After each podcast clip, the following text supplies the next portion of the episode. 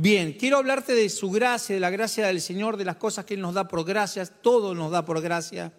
Y es un buen tiempo, te decía este, para darle gracias a Dios por todo. Todo desde que te levantás, empezá a darle gracias a Dios por todas las cosas. Cada vez que vos, que vos das gracias por lo que el Señor te da, es una, es una pista de aterrizaje para que bendiciones más grandes vengan a tu vida. Si, si vos no le das gracias al Señor por, por, por lo poco que tenés, en, en, lo poco fuiste fiel, en lo mucho te pondré. Es decir, que el secreto para estar en lo mucho es agradecer en lo poco. Y siempre va a ser poco porque la gloria de Dios y la gloria postrera va a ser mayor que la primera. Así que la gloria del Señor siempre va en aumento, la bendición del Señor va en aumento, la multiplicación del Señor siempre va en aumento. Por eso, vos y yo lo que tenemos que hacer es siempre dar gracias. ¿Cuántos agradecidos hay? Bien. Eh, hablarte, hoy te quería hablar sobre la gracia, te decía, es por tu gracia, por la gracia del Señor. Y la gracia el Señor puso en mi corazón que la va a manifestar en las familias. Viene, viene un tiempo donde la gracia del Señor se va a hacer viva, se va a palpar en las familias. Cuando, cuando te hablo de familia, yo necesito hacerte una pequeña aclaración porque para mí familia no es lo que dice la Real Academia Española que es la familia. La Real Academia Española, la RAE dice que la familia es un concepto y dice que es un grupo de personas emparentadas entre sí que viven juntas. Para mí eso no es familia. Para mí familia no tiene que ver con un lazo de sangre, para mí familia no tiene que ver si compartimos padre o madre. Yo tengo un hermano que no comparto ni padre ni madre y no es adoptado, es, un, hermano que es más, le gusta el Fernet y a mí no me gusta el Fernet, somos, somos hermanos y eso es parte. Tengo familia en Puerto Rico y no nacimos bajo una misma madre. Tengo Silvia Betancourt, que es mi familia, y, no, no, tenemos el ADN, bueno, tenemos el ADN de Cristo, pero no tenemos un ADN biológico humano. Así que para mí familia, o el concepto que yo tengo de familia, es todo aquel que vos integres a la misma. Es decir, ¿cuántos tienen, ¿cuántos tienen amigos que son como familia? Llega un momento de la amistad que ya, ya no es más amigo, es familia. Ahora es familia que por ahí decís, no, pero yo tengo un hermano, bueno, es un hermano, pero la, familia, es te hablo de la familia elegida, la que uno incorpora a esa familia. Así que vienen días donde Dios va a caer sobre toda gracia y, toda su gracia y toda su bendición va a caer sobre esos grupos familiares, sobre, sobre esa restitución familiar. ¿sí? Y va a, ir, va a ir en aumento. Quiero tomar un pasaje que es muy conocido de Mateo 3, versículos 16 y 17.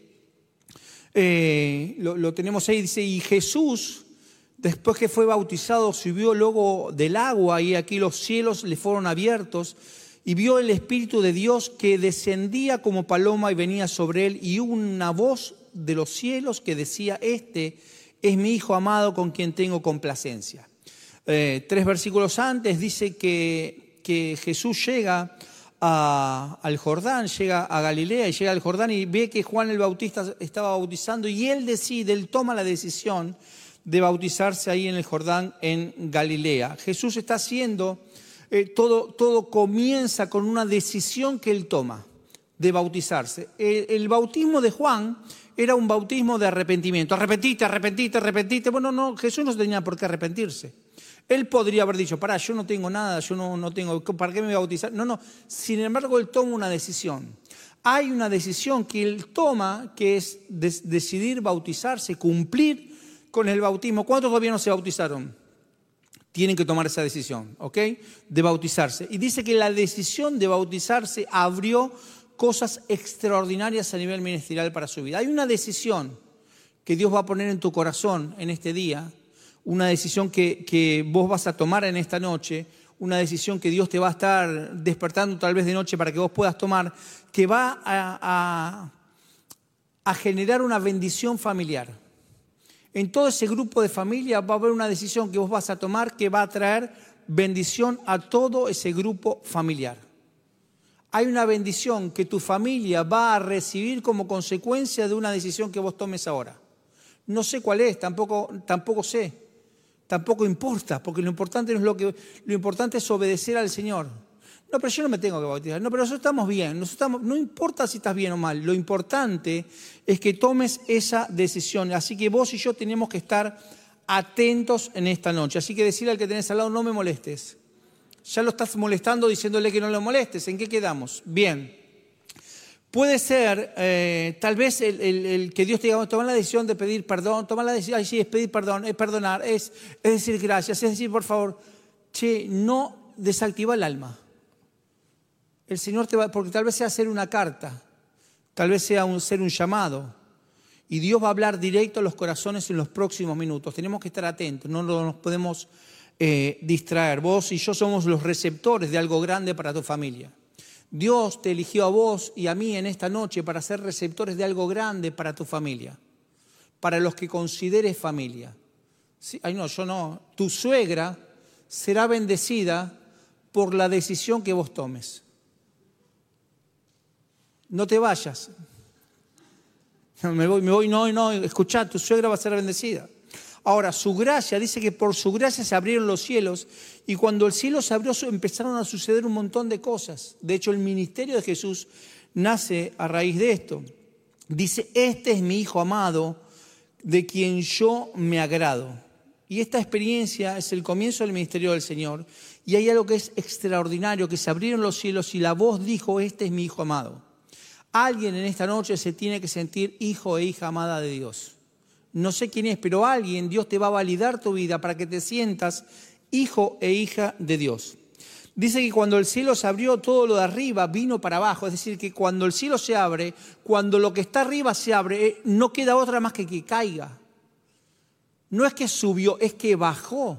Es decir, que va a haber algo, una decisión que vos y yo vamos a tomar. Esto es hermoso, que, que va a ser que, que, que se abra y lo que sucede allá, sucede acá. Es decir, se van a abrir, pero no es que ahí se abrieron y, acá no llovió. No, no, es algo más extraordinario, es que podamos ver algo de la eternidad de Dios, algo de lo eterno de Dios, verlo en nuestra vida. Ahora, la primera cosa que sucede cuando su gracia nos invade es que, que, mi identidad y tu identidad es sanada. Es muy importante en estos días eh, lo primero que Dios le dice es, vos sos mi hijo, y lo primero que sucede es que Dios va, a sanar, Dios va a sanar el valor interno de tu vida y de mi vida. Porque eso es la manifestación de, un Cristo expresado. Cuando vos decís no sirvo, no, miren, una de las cosas que, que aprendí en este tiempo es que de hecho, me lo, me lo planteé para mí, yo fui formado y capacitado en poder ser compasivo para con otros. Cualquier persona que venga a mí, yo sé lo que le tengo que decir para generarle compasión, no solo desde haber estudiado eh, eh, psicología social, sino desde, desde la experiencia vivencial. Bueno, las cosas van a cambiar, yo soy un inyectador de fe, bueno, las cosas van a cambiar, quédate tranquilo, se te rompió la, la puerta del auto, te quedan tres, te robaron una rueda del auto, te quedan tres. te aumentó la sube, le aumentó todo el mundo, quédate tranquilo, no sos el único. Bueno, viste las cosas que uno dice. Ahora uno tiene mucha compasión para con los demás, pero a veces, no sé si te pasa, que uno es muy duro con uno mismo. ¿Sí o no? Uno para los demás le dice, bueno, dale, y yo dice, no, qué tonto, qué tarado, ¿por qué hice esto? ¿Por qué hice aquello? Bueno, si vos no te respetás, escucha esto que, que, que Anote, si vos no te respetás, le estás mostrando y enseñando a los demás cómo tratarte. Si vos no te valorás, les estás enseñando a los demás cómo tratarte. Si vos no te querés, le estás enseñando a los demás cómo te tienen que querer. Es decir, que todo lo que los demás ven que yo hago por mismo, por mí, eso es lo que le voy a estar enseñando a los demás. Yo le estoy dando la, la manera de cómo tratarme a los demás, le estoy dando la autoridad de cómo tratarme a los demás en función de cómo me trata a mí mismo. ¿Cuántos son misericordiosos con uno? ¿Cuántos son duros con ustedes mismos? ¿Cuántos no? ¿Cuántos les importa nada? A mí no me importa nada y bueno, vayan porque hoy no es el, el tema para ustedes. Cuando uno se trata mal a sí mismo, por lo general va a tender a tratar mal a los que lo rodean. ¿Cuántos cuando estamos cansados tenemos mal humor? Levanten la mano, llegan cansados. Mariana me dice, estás cansado. Antes, eso es un acto de amor. Antes me decía, antes de Cristo, me decía, tenés carácter podrido, ahora estás cansado. ¿Cuántos cuando estamos cansados tenemos mal humor? ¿Y cuántos tenemos mal humor independientemente de estar cansado o no estar cansado? Sí, eso es que nos estamos poniendo viejos. Ya hay cosas que no, no tolero. ¿Qué es? Falta de Cristo. Sí, pero, pero, pero también es la edad. Ahora escucha, cuando uno no se valora internamente y tiene estos conflictos que en realidad todo tiene que ver con ausencia de Cristo, o con no poderte ver como Cristo te ve, porque eso es la compasión. ¿Qué es la compasión? Es verme como Cristo me ve. Ahora, ¿cuál es el problema? Que a veces Cristo me, me quiere ver, yo me meto en el medio, soy como esos anteojos sucios y filtro para que, para que yo pueda ver como el Señor me ve. Una persona compasiva es la que se puede ver como Cristo lo ve. Vos tenés compasión con el otro porque le estás expresando Cristo. Es muy fácil a veces para, para, todo el mundo decir, ay, expresaste Cristo en la vida del otro, pero es difícil expresar a Cristo para con uno mismo. Decir, vos decís, ay, Angie, el Señor te ama, aleluya, el Señor te está librando, Emma te lo mando lejos para que puedas estar tranquila, estirarte en la cama, no lavar tantos platos, qué bueno. Ahora, la realidad es que uno suelta Cristo para los demás, pero también tiene que soltar Cristo para uno mismo. Sí, yo y él nos amamos. No, no estoy hablando de eso, de narcisismo. Te estoy hablando de poder ser compasivos con uno mismo y poder lograr y darnos cuenta que tenemos que tener un valor interno. Ahora, escucha, valor interno no son los seguidores de Facebook o Instagram, o que tener un video y te vio 25 millones de seguidores en TikTok. Yo hice una historia el otro día, me vieron 8. ¡Ah! No, yo, ¿sabes quién me sigue? Juli, Juli Poncio. ¿Quién es? No sé quién es, pero, pero mira, ellos ya saben quiénes son. sí, chicos, discúlpenme, pero el vejestorio este no entiende. Les voy a hablar a ustedes dos que son más o menos, están en mi misma banda. ¿Quién no sabe quién es? Abraham, Isaac, Jacob, Rebeca, Noemí, Juli Poncio. Así está en mi... En mi ¿Eh? Pogio. Bueno, ya me están corrigiendo. Nunca se corrige el predicador mientras que predica. Esto no es casa, Mariana. Bueno, esa, la del gran hermano, pero la del gran hermano de los buenos, del anterior, no este. No furia. Mirá cómo saben, lean la palabra, chicos. Escuchen, eh, eh, eh, el valor interno no llega porque la gente te pueda poner un... El valor interno no, no, no tiene que ver con el afuera, tiene que ver con poder ver a Cristo en tu propia vida. No llega por cantidad de, de, felicitación. No llega porque ahora cuando que ay, me ministró esta palabra, que no, no llega por eso el valor interno. El valor interno llega por poder lograr que tu vida y mi vida podamos vernos como Cristo nos ve. Podemos ver a Cristo a través nuestro en la vida del otro, pero nos cuesta ver a Cristo en nuestra propia vida y somos muy duros con nosotros mismos, esa disociación que tenemos. Somos buenos y cristianos para los afuera y no somos cristianos para nosotros mismos. Entonces hoy tal vez te tengas que parar delante del espejo y decir, che, che, hablemos, ¿no? Hablemos un poco. Esto es lo que nosotros tenemos que hacer con nosotros mismos, esta compasión que te hablo, para ver lo que Cristo, para ver lo que Cristo quiere mostrarnos de nosotros mismos. ¿Para qué? Para llevarlo al altar, no es más, ni más ni eso, ni más ni menos que eso. Muchos de nosotros fuimos, como te decía, entrenados para poder ser compasivos con los demás. Pero nos cuesta. Es de, hecho, hay un ejercicio que suelo hacer. ¿Qué le dirías al Gastón que viene a traerte ese problema? ¿Qué le dirías al Gastón? ¿Larga los postres? Ok, ¿qué más? Bueno, nada, ¿qué le dirías? Entonces hay un ejercicio para los que somos muy duros que es ponerle que venga otra persona con tu problema. ¿Qué le dirías? ¿Qué le dirías? Bueno, ese es el ejercicio que es la expresión para Cristo para este tiempo. Ahora, sabemos, como te decía, ser compasivos con los demás, pero somos, no somos compasivos como nosotros mismos. Y hay, alguien que, que necesita escuchar esto en esta noche para que pueda tomar la decisión de empezar a ser compasivos consigo mismos. Tal vez esté sacado, tal vez esté online, pero sí lo suelto para que alguien pueda recibir esta palabra. ¿Por qué? Porque es la decisión que uno va a tener que tomar en esta noche, es decir, Señor, quiero poder experimentar el ser compasivo, no solo con los demás, sino conmigo mismo. Eso es una experiencia. Tenemos que vivir la experiencia de ser compasivos con nosotros mismos. Cristo se tiene que expresar para los de afuera y se tiene que expresar para con nosotros mismos. Eso es compasión. Ahora hay gente que es negadora también, ¿eh? esto, es cierto. Hay gente que dice, ya no vivo yo, más Cristo vive en mí. Yo no rompí, el, vaso lo rompió Cristo porque yo ya, no, yo ya no vivo más. Fue Él, Él en mí, Él tiró el vaso. Él, no, no, no, pará, pará. pará, pará.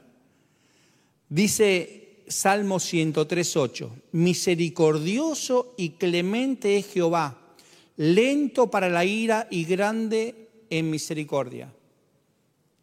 ¿Cuántos son al revés? Grande para la ira y lento a la misericordia. ¿Cuántos, cuántos siente que se les salta la, térmica, la térmica rápido? Es un problema de orden, de, el orden estás leyendo el pasaje al revés. Estás leyendo, en lugar de ser el Salmo 103.8, estás leyendo el 8.103. Eh, ordenar los patitos, alinear los patitos. Grande es el amor del Señor para con nosotros. Y si no leí, mal, dice que escuchá lo que dice David en el Salmo 56.8. Toma en cuenta mis lamentos, registra mis llantos en tu libro. ¿Acaso no, te lo, no lo tienes anotado? Es decir, que para David le está diciendo, Señor, vos te has anotado cada, cada segundo de lo que me fue mal, cada segundo de lo que hice mal, cada cosa, ¿vos tenés anotado todo? Sí, ¿para qué? Para bendecirte, para sanarte y para aplicar mi gracia. David dijo, vos anotás todo y tu compasión hace que yo pueda ser restaurado en todo. Entonces no tengas temor de llorar delante del Señor, ni de plantearle, decirle, Señor, acá estoy. Porque los que venimos acá solemos tener una, una, doble, una doble mirada. Salimos de acá y mm, vamos al trabajo con ese compañero difícil y decimos, mm, Señor, mándale fuego. No, no le digas mándale fuego, decir, Señor, trata en mí porque cosas grandes vas a hacer en Él y en mí también. Ahora, mira lo que anoté, como yo no podía ser como Él, hoy lo puse en el grupo de WhatsApp de los líderes, como yo no podía ser como Él, Él se hizo como yo para que yo sea como Él. Eso es compasión. Yo no puedo ser como Él, Él se hizo como, como yo, y yo, se entiende, Él se hizo humano para, para que poder tener compasión. El Señor es un Dios de compasión. Cristo expresado en vos y en los demás es un Cristo de compasión. El 13 de septiembre del 75, de 1975, había un, cuadro de, de, Rembrandt, se llamaba, o se llama en realidad la, Ronda de la Noche. Entró un tipo al museo en y lo, acuchilló todo. 1975, un cuadro de 1642. El tipo entró y lo, cortó todo. Y lo agarraron y lo llevaron a los restauradores. Y lo restauraron. Yo vi en Suiza, no me lo contó nadie, yo, vi en Suiza un, atelier, lo vimos con Bernardo, el atelier de un hombre.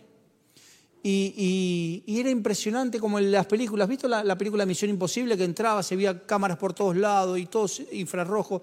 Y abre un cajón y había un cuadrito así, así chiquitito de Miró.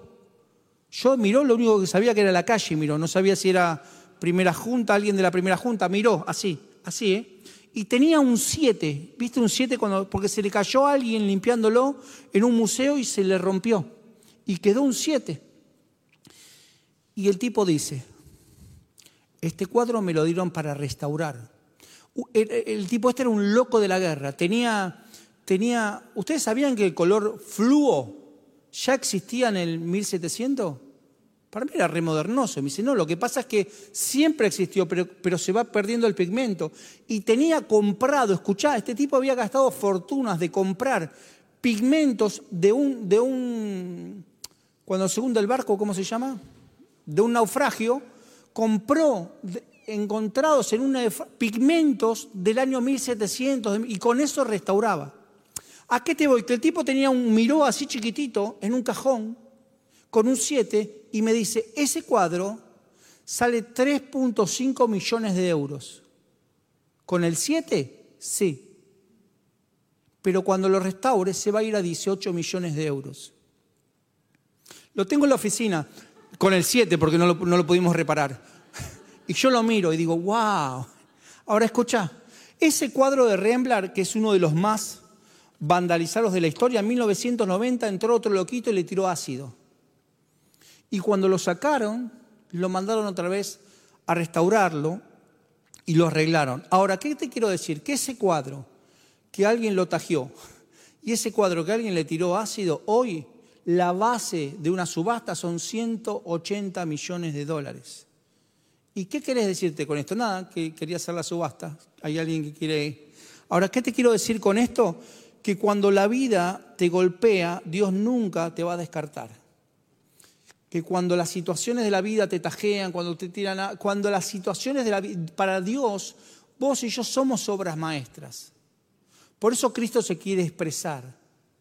Por eso Cristo se quiere manifestar en tu vida y, en mi vida a través de la gracia somos una obra maestra del Señor y no va a haber situación que vos y yo podamos padecer para que Él nos descarte. Él no nos descarta, Él nos manda a restaurarnos por Él. ¿eh? Él, Él nos restaura en Él. Cuando vos tenés un problema, anda a buscarlo a Él. Por eso es maravilloso, es maravilloso lo del, lo del altar, lo del llevar a la cruz, donde poder entrar a Él, a ese lugar para poder dejar, si nunca lo hiciste, tenés que hacer la experiencia de ir a un lugar físico, que es eh, decir, Señor, dejo acá en la cruz todos mis problemas, dejo acá en la cruz todos mis males, dejo acá en la cruz, porque todo lo que vos dejes, Él lo va a multiplicar y lo va a bendecir.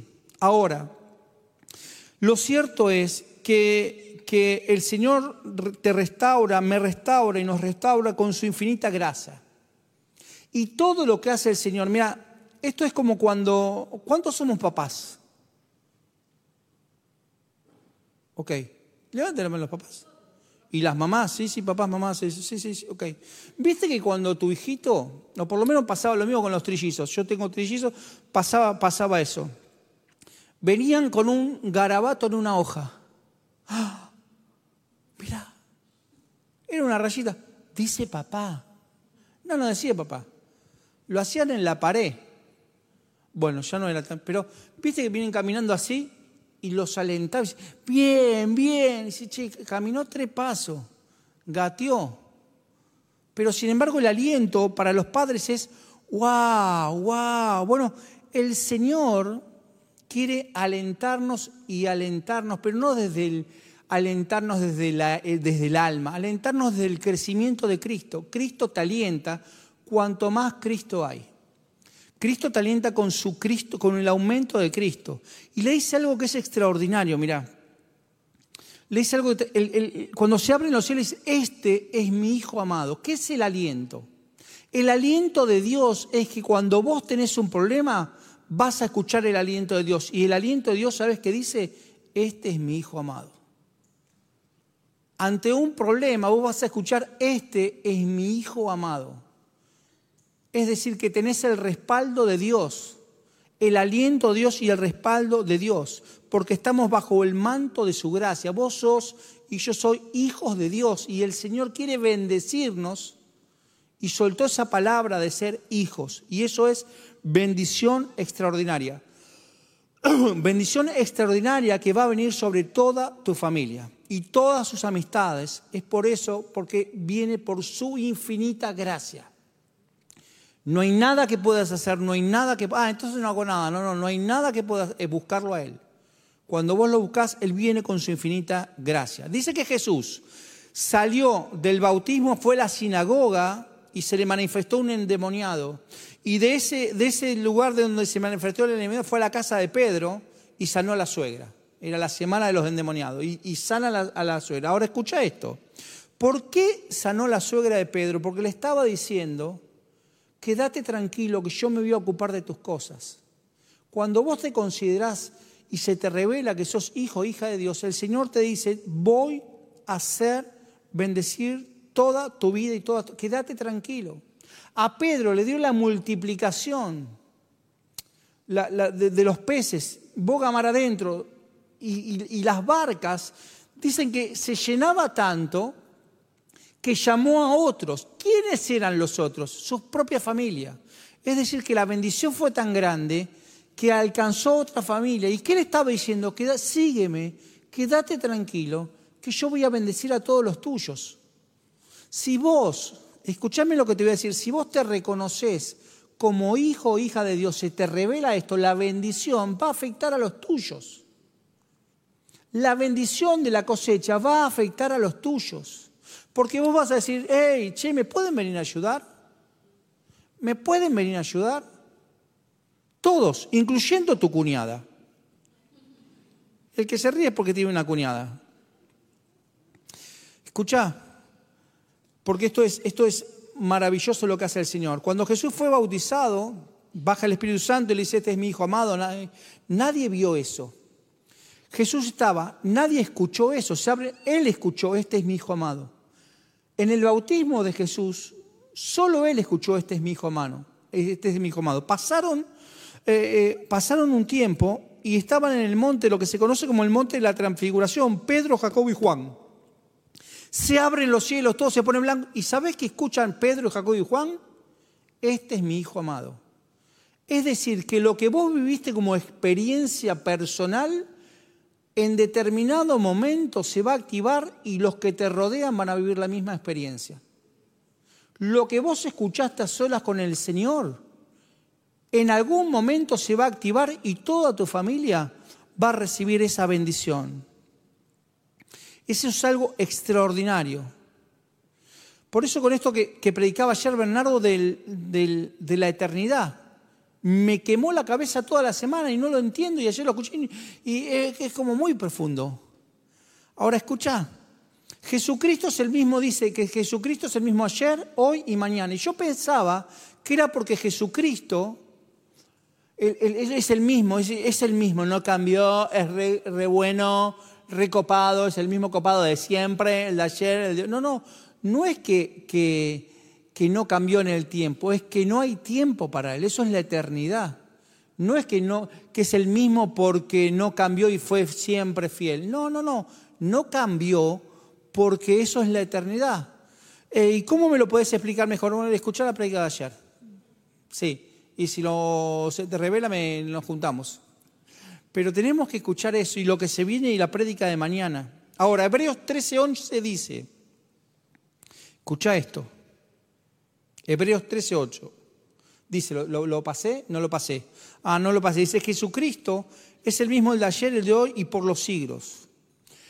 Todo en la eternidad, que no hay movimiento en la eternidad, va a seguir siendo así. Es decir, que todas las bendiciones que Dios te va a dar a vos van a ser iguales las de ayer, las de hoy y las de mañana. ¿Para qué? Para que bendigas vos y los tuyos.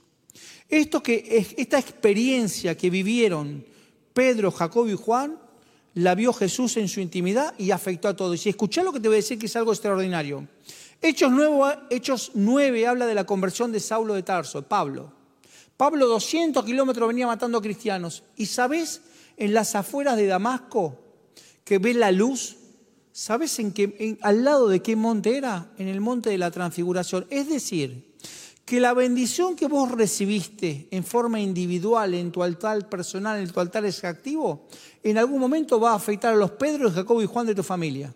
Y después va a ser tan glorioso eso que el lugar, la gente que pase por ahí va a ser bendecida va a tener un encuentro con el Señor. Es decir, vos tenés que lograr en tu casa. ¿Cuántos tienen en su casa gente que todavía no viene a la iglesia y no conoce al Señor? ¿Mariela? No. Ah, lo pensaba por Walter. No. Walter viene. Escucha, ¿cuántos tienen en su casa gente que todavía y te, cuestiona venir a la iglesia? Genera tu altar privado. Cuando se van, agarrar la mesa del comedor y tener un encuentro con el Señor. Lo que suceda en ese encuentro con el Señor, en esa mesa del comedor, cuando pasen por ahí van a ser, van a ser ay, es la figacita de manteca, le oré a la figacita de manteca y tocó la figacita, no es la figacita de manteca. Gracias Señor por haber quedado las figacitas de manteca, pero no es la figacita de manteca. Toqué el sifón. Entonces cuando haga, va a recibir un... No, no es el sifón, es la presencia. Bueno, pero Dios también puede tocar un sifón porque yo una vez estaba con un bombero loco y el bombero loco lo ministró. No, para. Es la presencia. Vos y yo tenemos que lograr que la presencia de Dios transforme todas las cosas. Y eso se hace con intimidad con el Señor, porque en la intimidad de Jesús, que escuchó el solo, después fue Pedro, Jacobo y Juan, y después fue todo el que pasó por ese lugar. Todo lugar que vos toques al Señor, el que pase por ese lugar va a tocar al Señor. ¿Qué tenés que hacer? Una mancha al Señor. Empezar a tu casa, bendecir toda tu casa. Pero no, te bendigo, te bendigo aceite, no con lo que está el aceite, ahora no. Yo tengo otra unción que es la del vinagre, porque el aceite es recaro. No. No, te estoy diciendo ir por tu casa y generar encuentros en toda tu casa con el Señor. Y la vas a acercar de bendición del Señor. Y todo el que pase por ese lugar va a tener un encuentro con el Señor. Por la atmósfera de la presencia que generó. Eso es glorioso. Amén. Están acá por su gracia. Cuando viene su gracia significa que tendremos victorias absolutas. Nuestras familias van a tener victorias absolutas. Después del bautismo es llevado por el Espíritu Santo al desierto y tiene un único encuentro el Señor, un único encuentro con el diablo.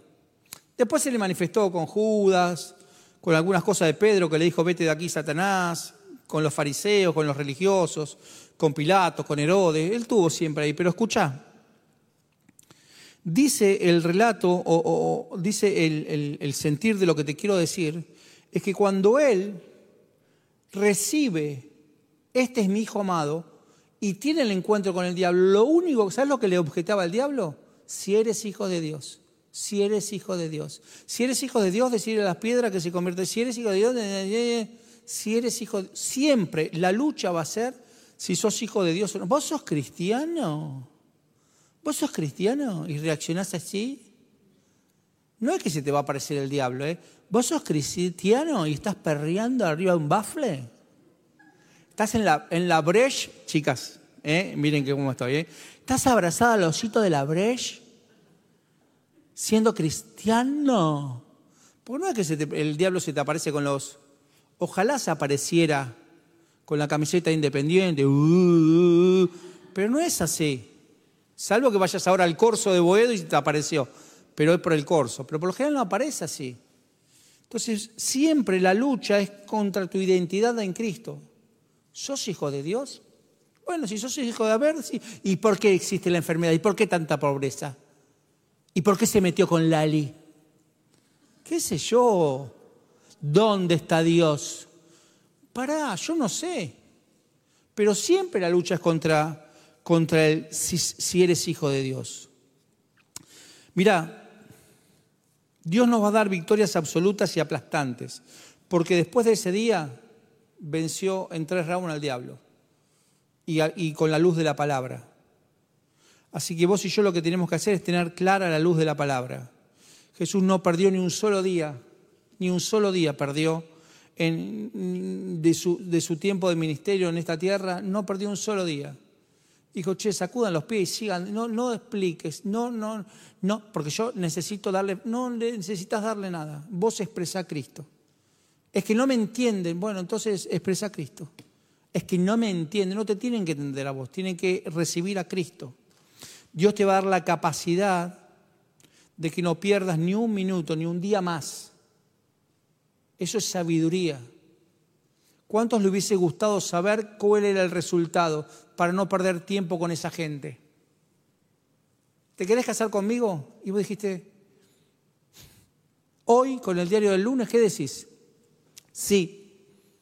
Con Mariana, le dije a Mariana el otro día, 35 años que le vengo diciendo feliz día de los enamorados. 35 años y, preparé una, el 14, yo sé que es un evento mundano, pero a la luz de las velas, porque todo caballito no tenía luz, así que a la luz de las velas, y hice una cena muy íntima, porque a mí me gustó así poner unas velas para generar un clima. Puse ahí también unos reflectores que venían de afuera, pero ahí, y comimos al tacto, así. Sushi, sí, comimos sushi. En realidad no era sushi, pero como la heladera ya te venía varios días, tenía como era carne pero con gusto a pescado. Bueno, no importa, es lo que había. Pero romántico, sí. Ahora escuchen, vos y yo nos tenemos que enfocar en las cosas del Señor y en el Señor. Dios, Dios nos está dando cosas preciosas. Y te lo digo en serio, Dios te está dando cosas preciosas. Y a veces no te pasa que, se te hace difícil compartirla en casa, con la familia sobre todo con lo que no conocen. Pero, pero no dejes de sembrar las cosas del Señor, no dejes de hablar. Eh, no dejes de hablar, no dejes de, si estás online, escuchar las prédicas porque te van a decir algo. Siempre, siempre hay una experiencia que vos podés tener con el Señor que va a impartir en la vida de otros. Te están mirando más de lo que vos crees. Y pareciera que están esperando que pises el palito para echarte en cara. ¿Y vos no vas a la iglesia? ¿Eso te enseñan en lo de San Mateas? ¿Eso te enseñan en lo de San Mateas? Se ve que no te hace tan bien. Siempre va a haber gente así. No te enganches. Pues si soy hijo de Dios, soy hijo de Dios, soy hijo de Dios. Y empezás a contar. Un millón, quinientos setenta cuatro mil, quinientos setenta y cuatro. Un millón. Expresá a Cristo. Entro en la recta final de cosas más que te quiero decir. Dice que, que la eternidad, que decía ayer Bernardo, nosotros venimos a esta tierra con una cantidad de acciones por hacer y que cuando se cumplen ellas nos vamos. No nos vamos, seguimos en su presencia. Yo soy de los que creen que no partimos a su presencia, seguimos en su presencia. Y cuando se cumplen esa cantidad de acciones, nos vamos. ¿Cuántos, cuántos creen eso así? ¿Cuántos les gustaría que le quedan? ¿Te quedan dos? ¿Te quedan una? Santi, Una sola te queda. Ojo, no hagas más nada, ¿eh? Claro, porque parecía que te vas a volver recio con la gente. A ver si es esta la última. A ver si cruzo la lleguita y la justo la. No, yo no la cruzo nada. y se, está ahí. No, yo no la voy a cruzar. A ver, la viejita se cayó. Mirá si justo esta la que le. No. ¿No viste la viejita? ¿Qué viejita? ¿Viste? Te genera esas cosas. Bueno, pero escuchen la prédica de anoche. ¿Cuántos no escuchaban la prédica de anoche? ¿Qué estaban haciendo? Escuchen la prédica de anoche. Mira, todo lo que has oído que Dios ha dicho sobre ti empieza a cumplirse. Me encanta esto porque todo lo que el Señor dijo que iba a soltar, se va a hacer. Dice que después del bautismo va a la sinagoga y dice, eh, hace 700 años el profeta Isaías dijo que, eh, eh, que iba a haber libertad a los cautivos, sanidad a los a los ciegos, libertad a los oprimidos. Bueno, sí, sí, decían todos, bueno, ese tiempo se cumple ahora. Es decir, que llega un momento donde todas las palabras que escuchaste, todas las promesas que te soltaron sobre tu vida, todas las cargas que manoteaste, se van a cumplir. Este es el tiempo, este marzo va a ser ese tiempo, el tiempo del cumplimiento de todas las cosas, porque llegó el día donde todo el cumplimiento, todo lo registrado se va a cumplir. Y dice que había un día que lo que se conoce como los dos de Maús, iban dos caminando quejándose o, angustiados porque el Señor había muerto. Dice que el Señor se les sale el camino, no lo habían reconocido. Y se sientan a comer y dice que cuando le ven las marcas al Señor, dice, vos sos el Señor. Y el Señor dice que le había, hay algo extraordinario ahí porque dice que les había abierto las escrituras. Ahora, no es que llevaba la Biblia bajo el brazo y se las abrió, eran rollos. ¿Qué es abierta a las escrituras? Es que en algún momento tu vida y mi vida se tienen que abrir esas escrituras. Es decir, che, yo cuando leo, decir, ¡Ah! fue un mundo aparte. ¿Te pasó alguna vez leer algo de la Biblia que ya habías leído y parece que es algo nuevo? ¿Cuánto le pasó eso alguna vez? Si leíste y también me pasó muchas veces que, que leí y leí y leí y sigo sin entender. Hay libros que trato de no leer porque, porque me aburren. Números. Y este engendró este, y este engendró este, y este engendró este, y este engendró este, y este engendró este, y este engendró este, y este engendró este, y este engendró este, y engendró este. Para, voy directamente al último a ver quién fue. Ahora también, pero hay, hay momentos donde se te abre.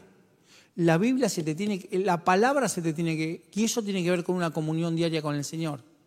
Se te tiene que abrir, se te tiene que abrir, ¿por qué? Porque eso tiene que ver con lo que el Señor va a ser en esa infinita gracia. Isaías le dice, todo lo que, todo lo que habían oído ahora es el, cumplimiento del tiempo. Estamos empezando a vivir todo el cumplimiento de lo que el Señor había preparado y, soltado para tu vida y para mi vida. Ahora, entro en la recta final, porque también veníamos demasiado bien, pero también quiero decirte esto. Hoy lo anoté en la mañana y lo terminé de reforzar a la tarde en la, en la oficina. Hoy estaba en la mañana y, vi esto María, que era la, hermana de, Moisés, era una adolescente, se enteró de que iban a matar al hermano, lo ponen en la canasta o en el Moisés, lo va, lo agarran. Conocemos la historia de Moisés. Moisés es criado en el palacio y sin embargo un día viene Moisés y le dice a la hermana María, che, vamos, nos tomamos el palo, nos vamos a llevar a todos. Nos rajamos todos. Y María, ¿sabes qué hizo? Fue corriendo y agarró la pandereta. La pandereta, dijo, este, sí, vamos, tengo la pandereta. Cuando, cuando pasemos esta, voy a celebrar. Y fue así, se escaparon todos, cruzaron el, charco y mataron a todos. Y del otro lado, llegan del otro lado y ven como todo el pueblo egipcio queda bajo el agua del Mar Rojo. ¿Y sabes qué hacen? Saca la pandereta, armó un grupo y empezó a dar voces con la pandereta. ¿Cuántos festejamos con pandereta? Ahora escucha, ¿sabes cuál es el problema? Quedarte con la pandereta. Porque dice que María, después de eso, empezó a criticar a Moisés. ¿Cómo fue? que el Señor le mandó siete días de lepra por criticar. Es decir, que la pandereta también se te puede... Hay gente que sigue con la pandereta y no tengo nada con la pandereta, pero lo que te quiero decir es que la pandereta también se te, se te queda chica. La búsqueda tiene que ser constante. No puedes vivir de la pandereta del año 82. No, yo tengo una experiencia con el Señor tremenda. ¿Cuándo fue que vino Marcos? Cuando vino Marcos Huit, hace como un año que no viene Marcos. Y él dijo, enciende una luz. Y yo no tenía luz. Y encendí una vela y pude ver lo que antes no veía. ¡Ah! ¿Y cuándo fue eso? Y en el 2004. No. La, experiencia del Señor tiene que ser diaria, porque la pandereta, el, el vino nuevo, es nuevo hasta que lo abrís. Y después se vuelve viejo. Se vuelve viejo. Entonces, todo vino nuevo también se convierte en viejo. Mira, María amaba al hermano, lo amaba a Moisés, sin embargo empezó a criticarlo, porque lo que pareciera que es eterno, ese es humano, las cosas humanas no son eternas. Y termino con esto, ponete de pie, por favor. Había una habitación que había designado una mujer para que cada vez que pasara el profeta pudiera, dormir ahí. Eh, el, profeta representa la, la presencia de Dios. Y esa mujer le dijo, profeta, cada vez que pases por mi casa, esta habitación va a ser para vos. Y dice que el profeta le dijo, escucha esto porque me, llamó tanto la atención, el profeta le dice, ok, eh, quiero que sepas que, que, te agradezco esta bendición y y sabes qué, vas a tener un hijo. La mujer deseaba tener un hijo y el profeta no lo sabía. Pero escucha esto porque ahí es donde a mí me llama mucho la atención en el espíritu. La mujer le dice, no te burles de mí. Quiero decirte conforme a lo que recibí en mi corazón, que en estos días vas a recibir palabras audibles del Señor que vas a pensar que Dios se está burlando de vos, porque te van a sorprender tanto. Es decir, te voy a dar un hijo, te voy a dar la bendición de nueve meses toda junta. ¿Cuántos no tienen casa? Y les gustaría tener una casa. Tal vez esta semana el Señor te diga, viene una casa a tu vida, no te burles de mí. No te burles de mí. Viene un auto nuevo, no te burles de mí. Toda tu familia va a estar adorando el domingo, no te burles de mí. Es más, algunos cuando lleguen ahora a la casa van a tener algún planteo. ¿Qué haces? Otra vez viniste hasta ahora. ¿Qué comemos? ¿Qué hay de comer? No te burles de mí. Y dice que le dio ese chico y como tenía la edad de como de 13 años, salió al campo con el papá y el pibe parece que tiene una insolación y el pibe muere. Y la madre porque el padre era un desastre. La, la madre lo primero que hizo fue llevar a ese hijo al lugar donde estaba la presencia de Dios. Se entera el profeta, viene y dice que se tira con, arriba del nene, le da calor y el nene vuelve a vivir, porque todo lo que pones en la presencia de Dios va a revivir. si hay algo que está faltando amor, hay algo que está faltando, no, yo ya le hice la cruz, yo ya, no, yo ya no lo voy, no sé qué es, o qué familiar te lastimó, llévalo a la presencia. Acá te lo dejo en la presencia, ¿eh? porque no, no, la madre no dijo acá te lo dejo en la presencia, la madre dijo, voy a la presencia, porque sé que en la presencia, cada vez que tengas un problema familiar, anda a la presencia. No vayas a, contarle a tu suegra, no vayas a quejarte con tu suegra con el hijo que, tú, que te dio. Si vos lo elegiste, no tu suegra. Suegra, este que me mandó, no es capaz de. ¿Por qué no le enseñó a lavar? No se lavan ni los calzones. Pará, si vos lo elegiste, no lo eligió tu suegra. Todo problema que tengas en tu familia se soluciona en la presencia. Dice que vino el profeta y dice que el nene estornudaba siete veces. ¿Sabes qué significa que estornudaba siete veces? ¿Sabes? ¿Quién sabe? No tengo la menor idea, pero dice que estornudó siete veces. Y yo dije, bueno, es decir, que la bendición de llevar algo a la presencia de Dios es que durante siete días, tus siete días de la semana van a tener bendición. Cada cosa que lleves a la presencia de Dios, siete días traerá bendición. Y al día séptimo volvió a traer la presencia. Eso, eso genera dependencia con Él, no con la gente. Por eso vos perdonaste y haces esa suerte de luna de miel con ese familiar y a los dos días lo querés matar de vuelta. Y vos decís, ¿por qué no lo maté hace dos días? ¿Para qué sí? Yo conozco gente que está esperando los 70 años que van a tener arresto domiciliario para, para vengarse de algún familiar. Y digo, che, pará, pará. Lleva todo a la presencia. Porque en la presencia todo se soluciona y en la presencia hay plenitud de gozo. Y en la presencia el Señor es donde restaura todas las cosas. Todo vino en esta noche con una decisión la de Jesús tomar la decisión de bautizarse. La tuya de venir un día como hoy, un sábado de la noche. Estar acá en este lugar. Vos tomaste la decisión. Bueno, vine porque después nos vamos a McDonald's, porque tengo el cupón 2 por 1 entonces nos vamos a McDonald's. Está bien, anda al McDonald's, pero decidiste venir acá. No, yo vine porque en casa no tengo aire.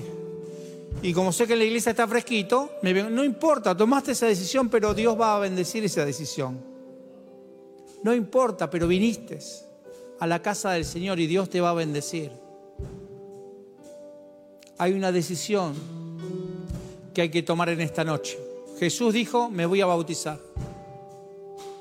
Escucha, Jesús dijo, me voy a bautizar. No necesito bautizarme, no tengo que arrepentirme de nada. Es decir, lo voy a perdonar, no se lo merece, no, es, no importa si es justo, si es necesario. ¿Sabes cuántas veces lo perdoné? Y sigue siendo igual 70 veces 7. Que si no mal hice los cálculos, son unas 490 veces. Todavía te faltan. Pero no importa, te perdono, te perdono, te perdono. Bueno, 4.90, ok, te perdono, te perdono, te perdono, te perdono, te perdono, te perdono, te perdono, te perdono. No funciona así. Es Cristo se expresa, Cristo se expresa, Cristo se expresa, Cristo se expresa. Voy a tu presencia, voy a tu presencia. Y llega un momento que el otro haga lo que haga ya no te afecta más. ¿Cómo me vas a decir esto a mí? ¿Cómo me vas a decir esto a mí? ¿Sabes quién soy yo? No te afecta más. Que digan lo que quieren. Ahí donde estás, quiero que vos levantes tus dos manos y que puedas decirle al Señor, acá estoy yo, me rindo, me rindo, me rindo. Dice Salomón que el Señor tiene dos cosas. En una mano tiene largura de días y en la otra mano tiene riquezas y honra. Le decía, Señor, ¿para qué quiero largura de días si no tengo riqueza ni honra? ¿Y para qué quiero riqueza y honra si no tengo largura de días? Porque las dos cosas te va a dar el Señor para vos y para tu familia. Vienen días, vienen días donde la gracia cae sobre toda tu familia, sobre todos tus seres queridos, sobre los que amás, sobre los que llorás y anhelás que pudieran estar acá. Vienen días sobre ese familiar que vos querés que esté acá y ahora tal vez esté drogando en algún lado. La gloria de Dios los va a alcanzar. Ahí donde estás, decirle, Señor, me rindo con mis dos manos. Acá está, acá estoy, me rindo, me rindo, me rindo. Sí, Señor. podría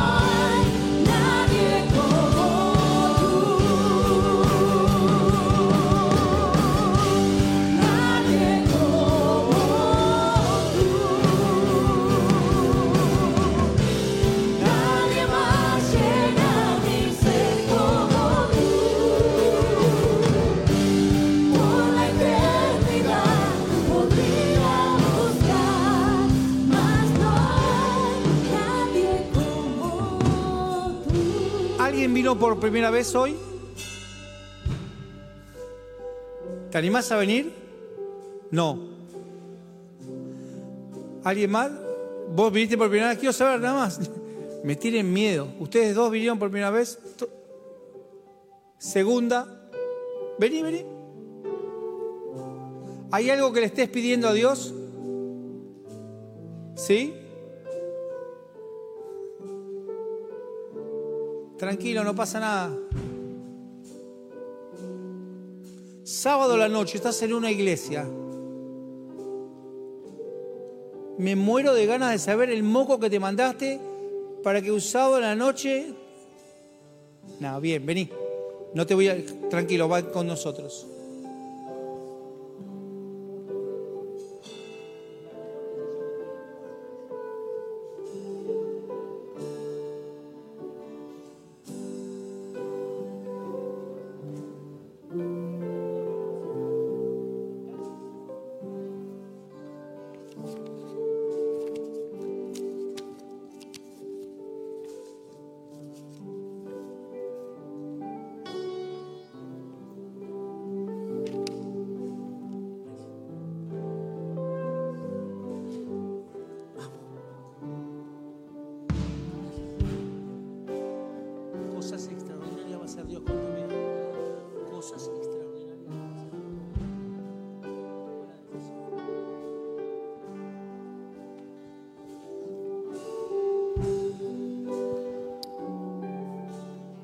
Familiar tuyo?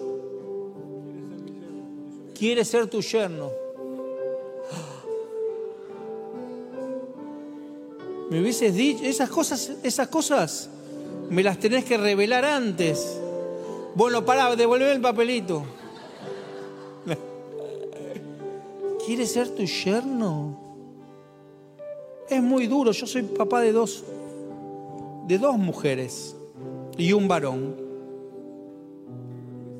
¿Diez hijos tenés? Ah, bueno, tampoco entregá uno. Es hora de soltar, dice el Señor. Te bendigo, vos y toda tu casa. Esa es la promesa. Vos y toda tu casa. todos. No va a quedar ninguno afuera, ¿eh? Te veo, te veo en una mesa con hijos y nietos, hablando de las cosas de Dios. Experiencias, todos los días experiencias, porque son las que les vas a hablar a ellos. Experiencias, experiencias. Y va a estar el sillón del abuelo. Escucha lo que te digo. Va a estar el sillón del abuelo. Y otras generaciones que te van a seguir se van a sentar en el sillón del abuelo.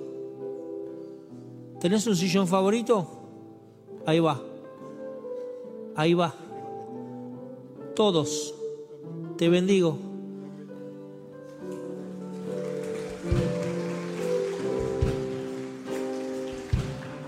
¿Quién te invitó, Master? Te veo. No, no, no. ¿Viniste solo? ¿Quién te invitó?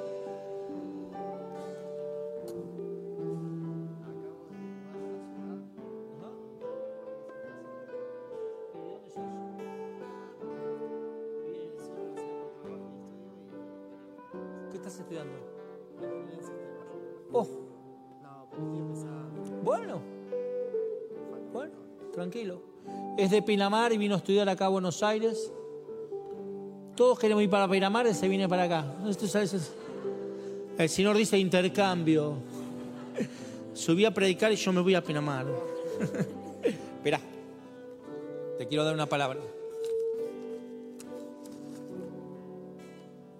Escuchá lo que te voy a decir. ¿Tenés algún sueño vos? ¿Cuál? Ok, escuchá lo que te digo. España te espera. Escucha, que lo tenés que atesorar en tu corazón. En algún momento se te va a abrir eso. El país. Es un montón. La primera vez que venís es un montón. Es como que te... Es un montón. Acordate. Dame tu mano, acordate. Es un montón. Pero ¿sabes por qué? Porque sos hijo de Dios. No, no es ojalá. Sos hijo de Dios. Abrí tu corazón a Él. Cada día. Cada día. Esa es la palabra que te va a sostener. Soy hijo de Dios. Soy hijo de Dios.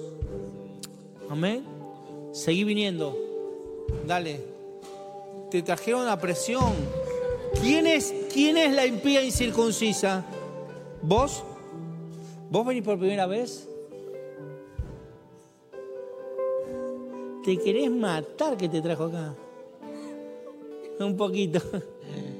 Lo que le vas a costar a... Esto, esto no es gratis, ¿eh? Algo te va a tener que pagar. Un Mac, algo. Una entrada de Brecht. Recital del Lali. ¿Hay algo que estás pidiendo a Dios?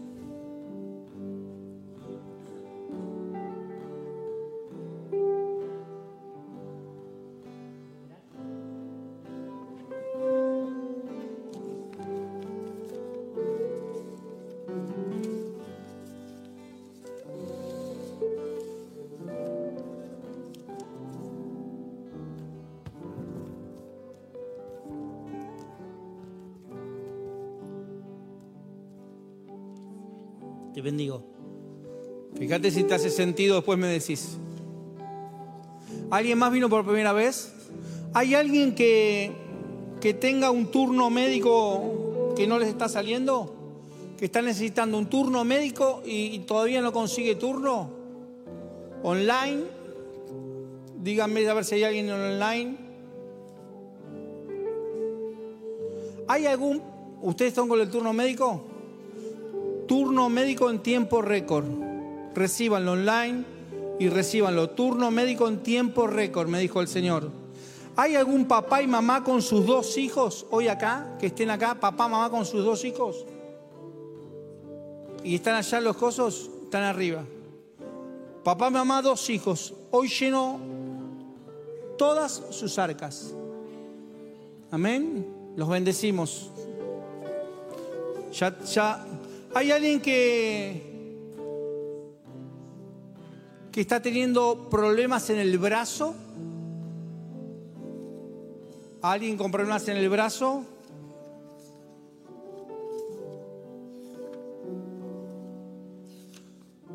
¿Alguien es de misiones o hay alguien de misiones que nos está mirando? ¿Sos de misiones? Vení, por favor. ¿Tenés familia allá? ¿En la amada tierra colorada? ¿En qué parte de misiones? Posadas. Misiones. Yo me ocupo de todo, dice. El Señor te da tranquilidad y paz. Él se va a ocupar de todo. Te bendigo. Ya estamos terminando. ¿Hay algún Marcos acá? Marcos. ¿Hay alguien que se llame Marcos? ¿Hay alguien que quiera mentir que se llama Marcos? Yo las guardo, no se preocupen.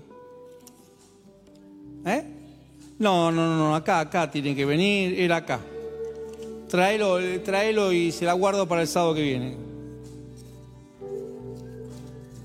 ¿Dónde está? Bueno, la del brazo, ¿no, no apareció la del brazo? Brazo sano. Brazo sano. Llévalo. ¿Te caíste de la moto? Brazo sano.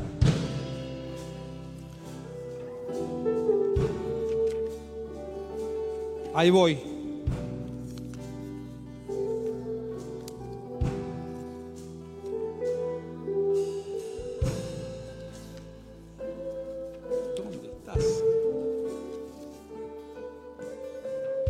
Terminó la prueba, esta era la que estaba buscando. Se terminó la prueba, no sé para quién es, alguien la voy a tomar en esta noche. Se terminó.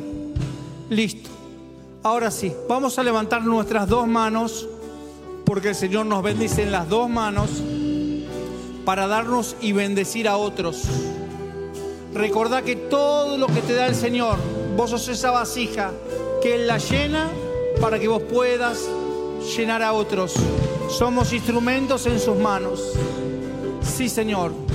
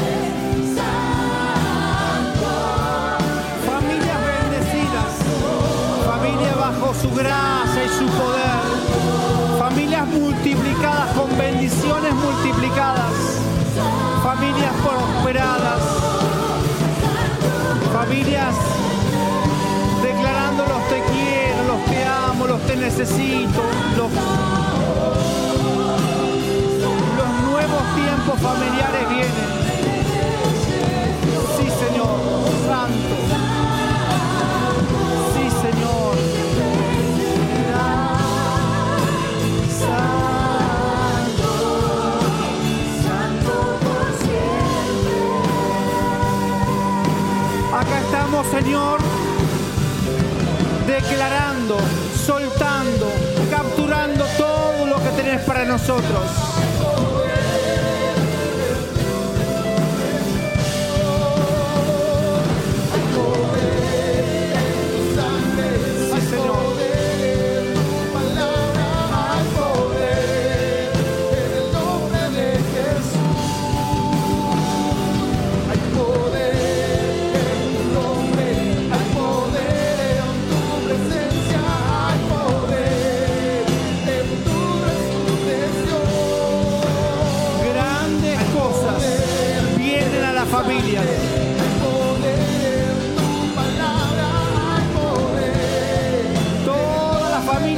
Presencia de Dios, todas las familias de presencia mundial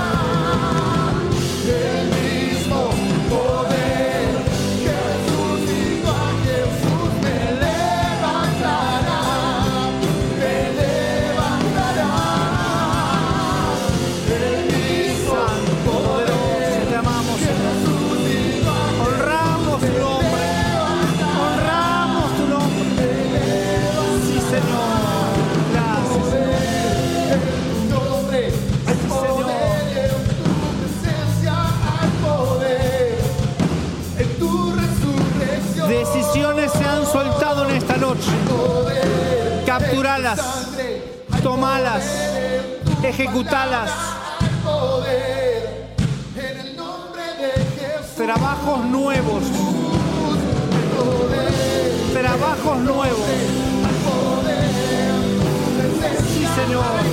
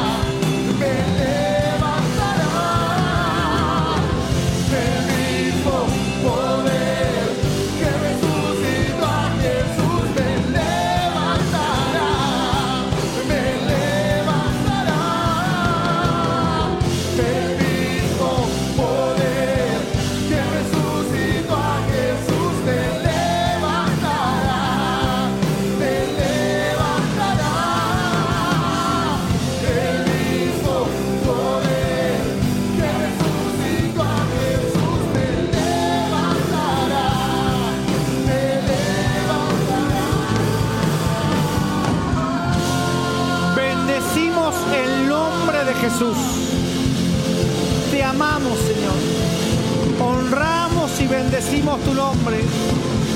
Bendecimos cada familia en esta noche.